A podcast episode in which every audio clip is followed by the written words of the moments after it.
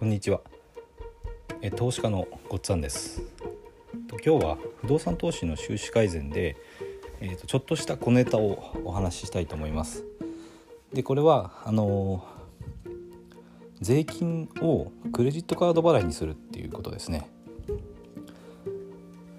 固定資産税っていうのがあってえっ、ー、とまあこれその地域にもよるんですけども固定資産税ですねえっ、ー、とそれを払う時に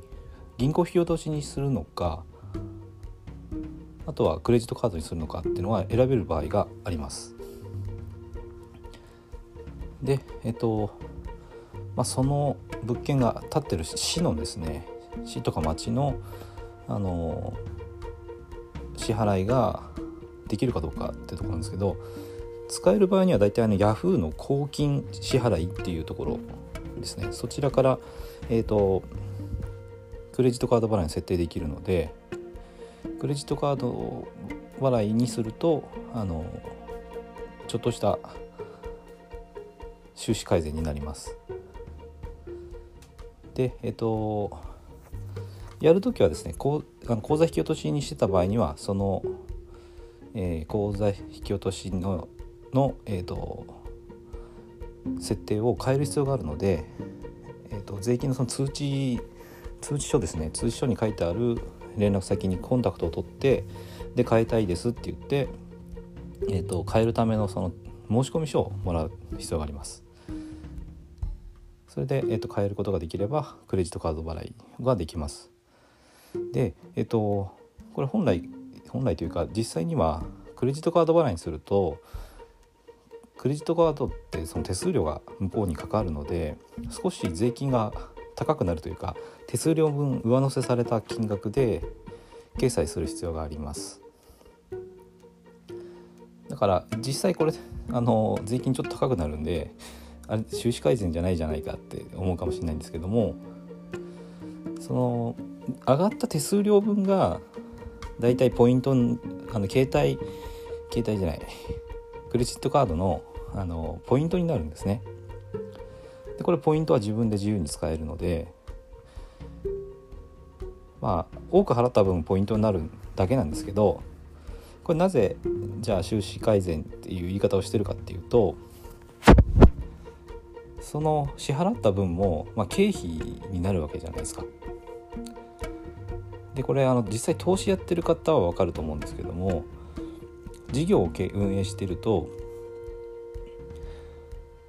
入ってきた収入に対して経費を払って経費を払った後に残ったお金に税金がかかるんですよね。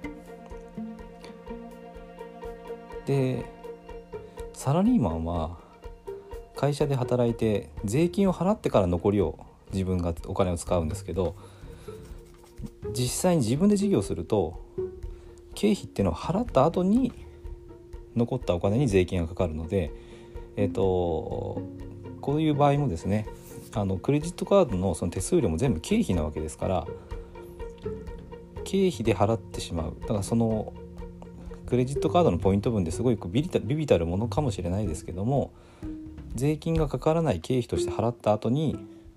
自分のとこにポイントはあのクレジットカードのポイントっていうのは自分で自由に使えるお金になるんで税金がかからない経費を払っておいてその分を自分のポケットに入れたっていうあの魔法の方法だと思っていただければと思います。だからそこの、えーと、クレジットカードのポイント分を節約したとあの銀行引き落としにして、えー、節約することはできるんですけどその節約した分っていうのは自分の収入が増えることになるのでその収入には税金がかかるんですね。だけどクレジットカードの手数料として払ってしまえばそれは経費になるので、えーと、それをポイントとして自分がもらってもそこには税金がかからないっていうそういう考え方です、えー、だからちょっと小技というかあの大したあれじゃないんですけどもあの参考にしていただけたらと思います。